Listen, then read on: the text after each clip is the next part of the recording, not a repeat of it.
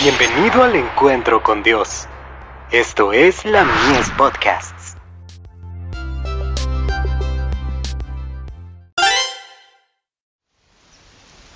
Cada día con Dios.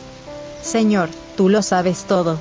Porque no tenemos lucha contra sangre y carne, sino contra principados, contra potestades, contra los gobernadores de las tinieblas de este siglo, contra huestes espirituales de maldad en las regiones celestes. Efesios 6, verso 12. Desde que vine a esta reunión, el Congreso Bienal de la Unión del Pacífico, he pasado por una experiencia extraña. Cierto día, después de presentarme ante el Congreso para leerles algo, la carga que me oprimía el alma, continuó manifestándose después de regresar a mi habitación. Me sentía angustiada. Esa noche no pude conciliar el sueño. Me pareció que los ángeles malignos estaban en la misma habitación donde yo me encontraba. Y mientras sufría mentalmente, me pareció que estaba sufriendo al mismo tiempo un gran dolor corporal.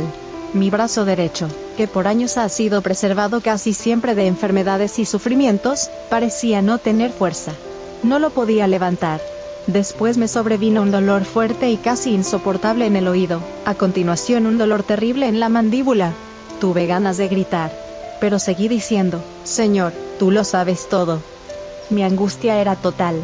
Tenía la impresión de que el cerebro, y cada órgano de mi cuerpo padecía algún dolor, Quise levantarme y pensé, no me quedaré aquí ni un instante más.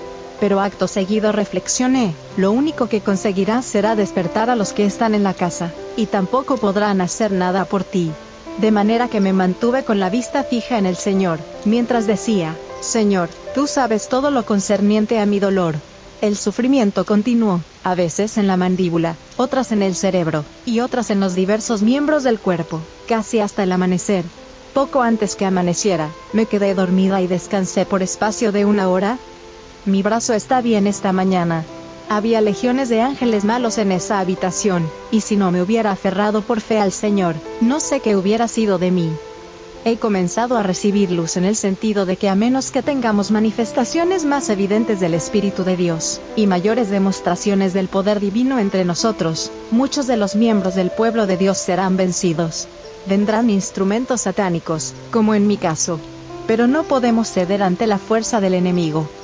Hermanos, Dios nos está hablando en serio. Manuscrito 25, del 28 de enero de 1910. Un mensaje a los obreros reunidos en el Congreso de la Unión del Pacífico,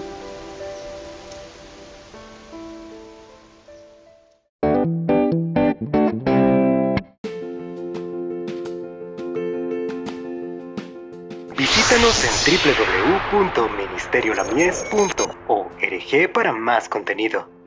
Dios te bendiga.